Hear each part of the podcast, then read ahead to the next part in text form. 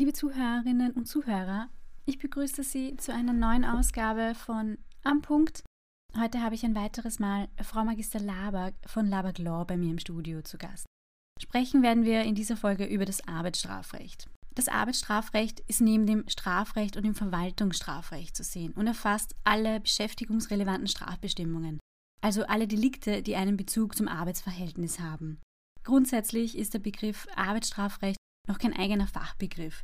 Frau Magister Laber, was genau ist vom Arbeitsstrafrecht umfasst? In der Bundesrepublik Deutschland gilt das Arbeitsstrafrecht als interdisziplinäres Teilgebiet des Wirtschaftsstrafrechts und greift neben dem Arbeitsrecht auch in die Bereiche des Wirtschafts-, Steuer-, Sozial- und Allgemeinen Strafrecht ein.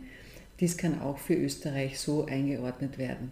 Unter Strafrecht ist eben jener Teil des materiellen Rechts zu verstehen, der den Rechtsunterworfenen ein bestimmtes Verhalten bei Strafe verbietet. Ähm, Strafrecht kann von Gerichten, aber eben auch Verwaltungsbehörden zu vollziehen sein, also eben Behörden, die den Sachverhalt feststellen und gegebenenfalls eine Strafe zu verhängen haben. Das Verwaltungsstrafrecht ist daher ein Teil des Strafrechts, der von Verwaltungsbehörden zu vollziehen ist. Im Vergleich zum gerichtlichen Strafrecht ist beim Verwaltungsstrafrecht zu beachten, dass hier das Inquisitionsprinzip, das heißt das anklagende und das urteilende Prinzip bei der Verwaltungsbehörde vereint ist und auch das Kumulationsprinzip gilt, das heißt, dass für jedes einzelne Delikt eine gesonderte Strafe zu verhängen ist. Für die Strafbarkeit genügt auch grundsätzlich die Fahrlässigkeit und gerade was im Arbeitsstrafrecht wesentlich ist, gilt keine Unschuldsvermutung. Das heißt, bei Ungehorsamsdelikten, was die meisten sogenannten Bürodelikte im Arbeitsstrafrecht sind, wird das Verschulden bereits widerleglich vermutet. Das heißt, man muss sich diesbezüglich frei beweisen. Und was sind die zentralen Delikte des Arbeitsstrafrechts? Delikte im Arbeitsstrafrecht gibt es wirklich reichlich viele. Diese reichen von gerichtlich strafbaren Handlungen wie Vorenthalten von Dienstnehmerbeiträgen zur Sozialversicherung, betrügerische Anmeldung zur Sozialversicherung oder Burg, organisierte Schwarzarbeit und dann gibt es eben das weite Feld der Verwaltungsübertretungen im Verwaltungsstrafrecht wie eben im Arbeitszeitgesetz, äh, zum Beispiel die Überschreitung der Höchstarbeitszeit, Nichtgewährung der Mindestruhezeit oder Meldepflichtverletzungen oder keine Arbeitszeitaufzeichnungen zu führen. Ähm, dann gibt es selbstverständlich Verwaltungsübertretungen im Arbeitnehmerschutzgesetz, wie eben Verletzungen von Arbeitnehmerschutzvorschriften, ähm, derer es ja viele gibt, und viele Verstöße gegen das Lohn- und Sozialdumpinggesetz. Bekanntlich gibt es die Unterentlohnung oder Verletzung von Meldepflichten. Vereitelung im Zusammenhang mit Lohnkontrolle und viele, viele mehr. Also da gibt es eben viele Materiengesetze, die in den Bereich des Arbeitsrechts äh, äh, reinreichen wo dann eben Verwaltungsstrafen drohen. Ganz wesentlich sind selbstverständlich äh, Strafdrohungen oder Verwaltungsstrafen im Zusammenhang mit der Verletzung des Ausländerbeschäftigungsgesetzes, wie auch selbstverständlich des ASVG, wenn keine, eine Meldung zur Sozialversicherung verspätet oder gar nicht erfolgt oder ähnliches. Jetzt haben Sie schon einige Vergehen aufgezählt. Wer haftet für diese im gerichtlichen Strafrecht und im Verwaltungsstrafrecht? Zu unterscheiden ist halt wiederum, ob das eine gerichtliche Straftat ist oder eine Verwaltungsstrafe. Bei einer gerichtlichen Straftat haftet grundsätzlich eben der Dienstgeber als nach außen vertretungsbefugte Person im Zusammenhang mit dem Dienstverhältnis. Der Dienstgeber ist eben beispielsweise bei dem Tatbestand des Vorenthaltens von Dienstnehmerbeiträgen zur Sozialversicherung derjenige, der die Beiträge eines Dienstnehmers zur Sozialversicherung dem berechtigten Versicherungsträger vorenthält. Das kann eben eine natürliche Person sein, wenn es sich um einen Einzelunternehmer handelt.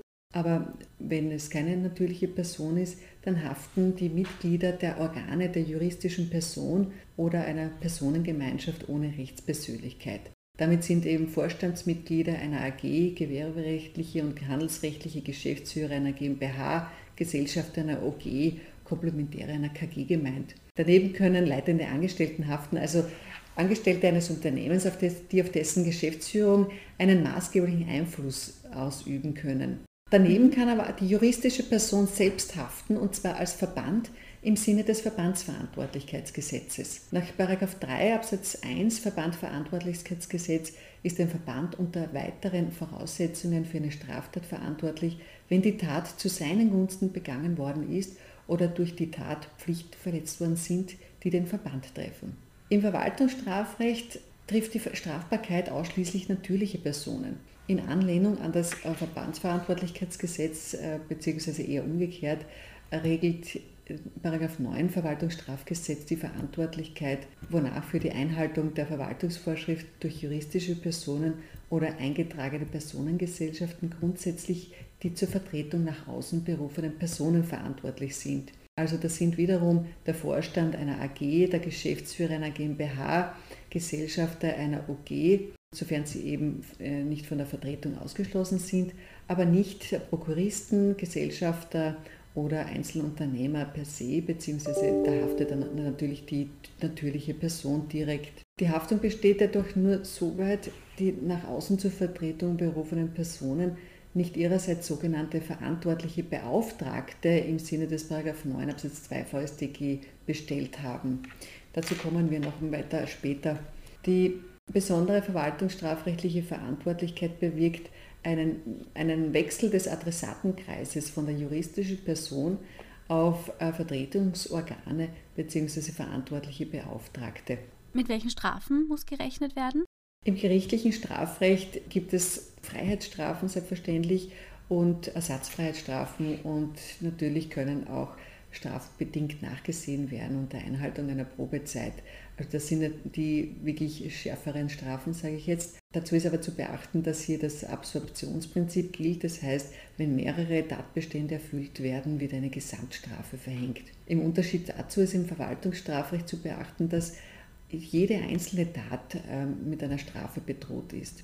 Die Strafe ist jetzt allerdings keine, keine Gefängnisstrafe, sondern geht es hier immer nur um Geldstrafen, allerdings auch ersatzfreie Strafen, wenn die Geldstrafe nicht bezahlt wird. Das äh, Kumulationsprinzip besagt aber eben, dass pro Tat eine Strafe verhängt wird. Da kann sich dann die Geldstrafe durchaus summieren. Wesentlich war das eben bei einer wirklich bemerkenswerten Entscheidung des EuGH, äh, der Rechtssache Maximovic. Also der Sachverhalt war der, dass bei einer finanzpolizeilichen Kontrolle auf einer Baustelle festgestellt wurde, dass für 217 Arbeitnehmer, die aus Kroatien entsendet waren, falsche ZKO-Meldungen gemacht wurden.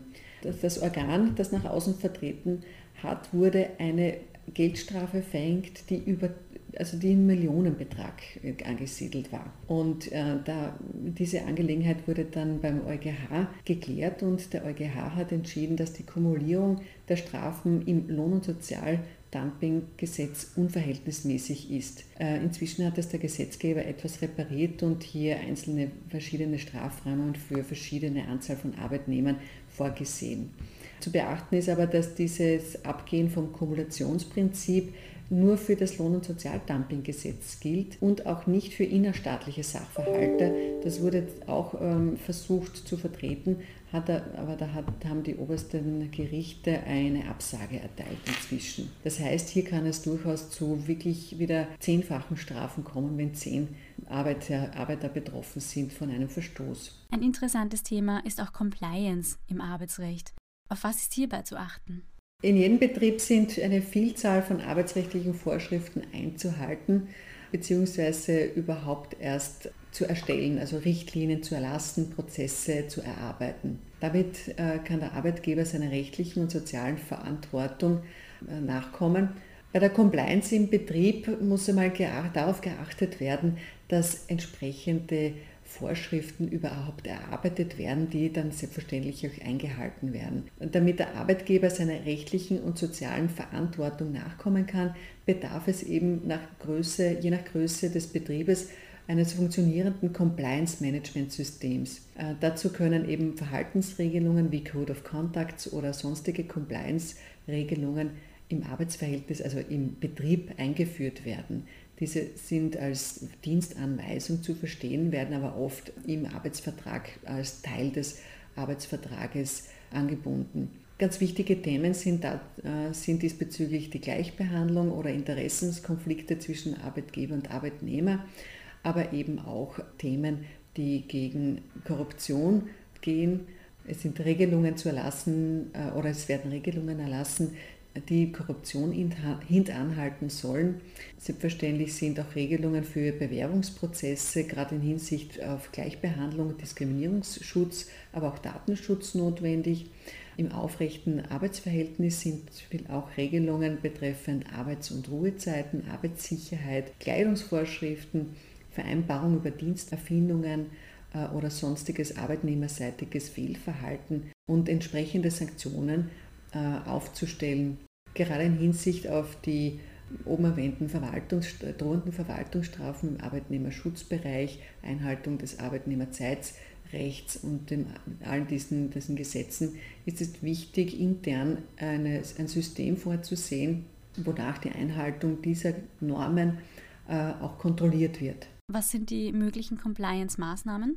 Wie, wie, bereits angerissen, ist es wichtig, dass im, im Betrieb ein wirksames Kontrollsystem eingerichtet wird. Wie ich schon vorher gesagt habe, gilt ja nicht die Unschuldsvermutung, sondern muss man sich sozusagen eher frei beweisen und dazu ist es notwendig, dieses wirksame Kontrollsystem einzurichten. Das kann man vergleichen mit einem Organisationsverschulden. Das heißt, wenn man keine solche Regelungen vorsieht und die Einhaltung nicht kontrolliert, ist es letztlich ein Organisationsverschulden diese, diese arbeitsrechtlichen Bestimmungen und Regelungen, die man hier einführt, müssen wirksame Maßnahmen sein, die im Unternehmen insgesamt durchgesetzt werden und deren Einhaltung auch gewährleistet wird. Ähm, dies setzt insbesondere in hierarchisch gegliederten Unternehmen die Schaffung entsprechender Weisungs- und Informationssysteme von der Unternehmensspitze bis zum einzelnen Mitarbeiter voraus. Dieses muss äh, auch so gestaltet sein, dass auf jeder Unternehmensebene durch entsprechende Anordnungs- und Kontrollbefugnisse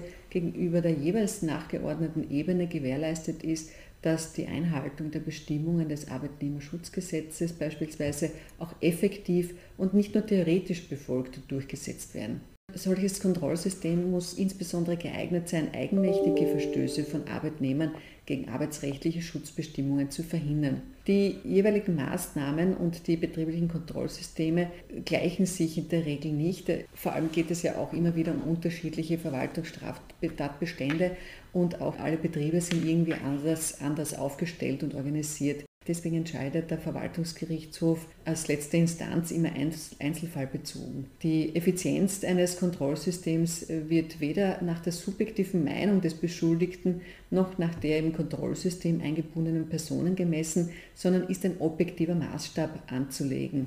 Insbesondere sind da eben nicht ausreichend Behauptungen wonach es bislang auch ohne eines Kontrollsystems keine Probleme gegeben hat oder der Beschuldigte sich auf ein bislang völlig tadellose Mitarbeiterverhalten verlassen hat oder eine Verkettung widriger Umstände vorliegt oder unangekündigte betriebliche Kontrollen stattfinden. Ähm, hier gibt es et etliche Argumente, die hier vorgebracht worden sind, aber letztlich hat der Verwaltungsgerichtshof keine davon gelten gelassen. Natürlich sind in den unteren Instanzen äh, in der Vergangenheit sicherlich äh, äh, Verfahrenseinstellungen erfolgt, aber über diese können wir jetzt keine genaue Aussage treffen, weil es die einfach nicht, weil man keine Einsicht in diese Verfahrensakten hat. Wie gesagt, die Anforderungen der Rechtsprechung an so ein wirksames Kontrollsystem sind wirklich streng.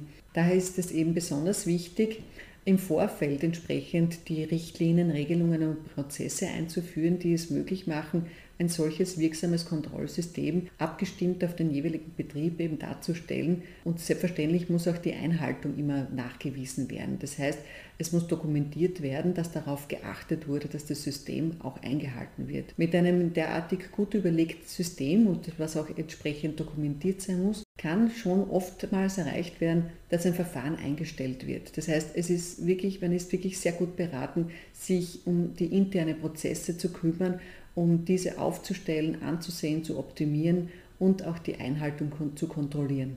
Liebe Frau Magister Laberg, wir sind schon wieder am Ende des heutigen Podcasts angekommen. Gibt es von Ihrer Seite noch Anmerkungen zu dem Thema Arbeitsstrafrecht? Ja, und zwar für die Haftung wäre noch äh, ganz wesentlich zu erwähnen. Äh, ich habe es vorher schon angesprochen, es gibt diese verantwortlichen Beauftragten. Größere oder auch kleinere Unternehmen sollten tatsächlich überlegen, ob es nicht äh, sinnvoll ist, solche verantwortlichen Beauftragten zu bestellen, die eben nicht die Gesellschafter oder eben nicht die Geschäftsführer und Vorstände sind, Ähm, einerseits äh, geht es darum, dass die eben als beispielsweise Abteilungsleiter direkt anordnungsbefugt sind und auch viel mehr direkten Kontakt zu den entsprechenden Mitarbeitern haben und mehr um die, sich mehr um die Einhaltung der, der Normen kümmern können. Aber auf der anderen Seite ist es gerade für Gesellschaft und Geschäftsführer wesentlich, dass sie nicht so oft Verwaltungsstrafen haben, gerade im Ausländerbeschäftigungsgesetz oder als VG, weil es gibt ja auch sowas wie ein Verwaltungsstrafregister.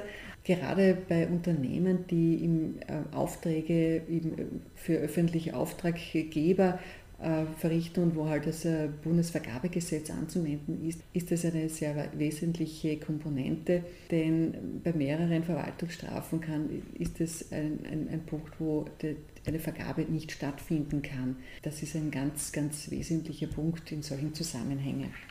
Solche bestellten Verantwortlichen, Beauftragten, ja, das sind Arbeitnehmer, Angestellte, die vielleicht aufsteigen oder sonst was und es können diese Personen einfach gewechselt werden.